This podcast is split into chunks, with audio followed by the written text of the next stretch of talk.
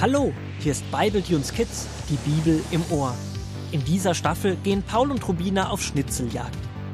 Gut, dass sie ihren Großvater haben, der ihnen jederzeit mit Rat und Tat und Geschichten von Abraham zur Seite steht. So auch heute. Lass uns die Abkürzung nehmen. Ich bin mir so sicher, dass wir zum Spielplatz müssen. Bist du wirklich sicher? Na klar, wer ist hier die Ältere? Ich kenne mich aus. Alles andere wäre ein Umweg. Aber sollten wir nicht lieber den Hinweisen folgen? Paul Wood, wo sollen die Schnitzel denn sonst hinführen? In dieser Richtung liegt doch nur der Spielplatz.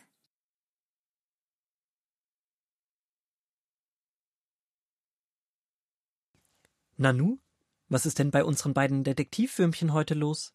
Die beiden diskutieren ja ganz schön aufgeregt. Dann müssen wir doch mal schauen, was heute Morgen passiert ist, als Rubina und Paul den Brief ihres Großvaters geöffnet haben. Liebe Detektive, folgt den Holzspäne Hinweispfeilen. Sie werden euch zum heutigen Schatz führen. Den ersten Pfeil findet ihr vor unserer Haustür. Geheimnisvolle Grüße, Großvater. Großvater denkt sich wirklich tolle Dinge aus. Los komm, lass uns direkt anfangen. Die beiden Holzwürmer packten, wie jedes Mal, wenn sie auf Detektivjagd gingen, ihre beiden Rucksäcke und zogen los. Vor der Haustür entdeckten sie tatsächlich einen Hinweispfeil und krochen ihm hinterher. So ging es weiter und weiter, bis zu der Stelle, an der wir sie jetzt gerade diskutieren hören.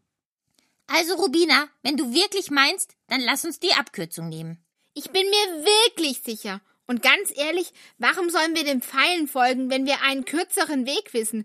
Großvater ist ja auch schon alt und kennt sich vielleicht nicht mehr so gut aus. Gesagt, getan. Die beiden Holzwürmchen flitzen die Abkürzung entlang und können es kaum erwarten, beim Spielplatz anzukommen. Völlig außer Atem erreichen sie endlich ihr Ziel und beginnen, den Spielplatz nach dem Schatz abzusuchen. Nach zehn Minuten meint Paul, Du, Rubina, ich finde gar nichts. Und irgendwie weiß ich auch gar nicht, nach was ich eigentlich suchen soll. Ja, Paul, das ist mir auch schon aufgefallen. Ich befürchte, dass wir einen Fehler gemacht haben. Was machen wir denn jetzt? Es hilft alles nichts. Wir müssen zurück zum letzten Hinweispfeil. Ich wusste es halt doch nicht besser als Großvater. Da hat Rubina recht. Die beiden müssen den ganzen Weg wieder zurück, Erschöpft kommen sie am letzten Hinweispfeil wieder an und folgen ihm. Ich bin jetzt wirklich gespannt, wo die Pfeile uns hinführen. Rubina, schau, der nächste Pfeil führt nicht nach links bis runter zum Spielplatz, sondern nach oben. Wir müssen auf den Haselnussstrauch klettern. Machst du das, Paul? Du bist der bessere Kletterdetektiv von uns beiden. Aber klar, auf deinen kleinen Detektivkollegen kannst du dich verlassen. Paulchen klettert wie ein Weltmeister und entdeckt tatsächlich einen kleinen Briefumschlag, der an den Stamm geheftet ist. Ich hab's, Rubina, ich hab's. Es ist wieder ein Puzzleteil. Ich komme runter und zeige es dir dann. Glücklich und mit hochrotem Kopf kommt Paul unten bei Rubina wieder an. Die beiden begutachten das neue Puzzlestück und überlegen, ob sie nun endlich ein paar der Teile zusammenlegen können. Da sie das nur zu Hause herausfinden, beschließen sie aufzubrechen. Zu Hause angekommen, laufen sie dem Großvater direkt in die Arme. Hallo, meine zwei Lieben. Ich bin schon ganz gespannt, von eurem heutigen Tag zu hören. Oh, Großvater, es war so toll.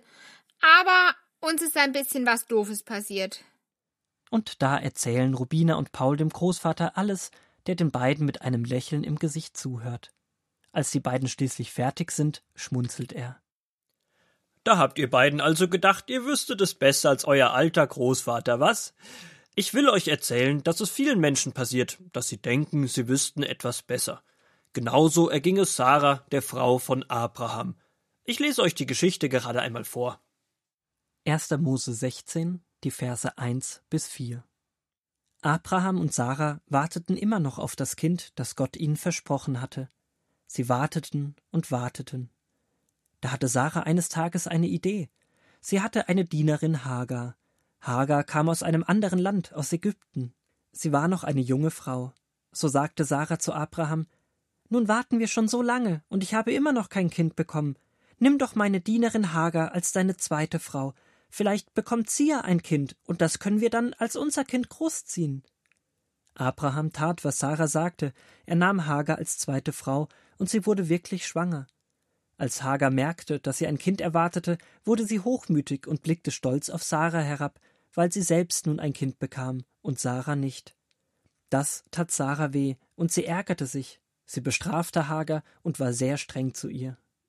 Wie ihr seht, dachte auch Sarah, dass sie es besser wüsste als Gott.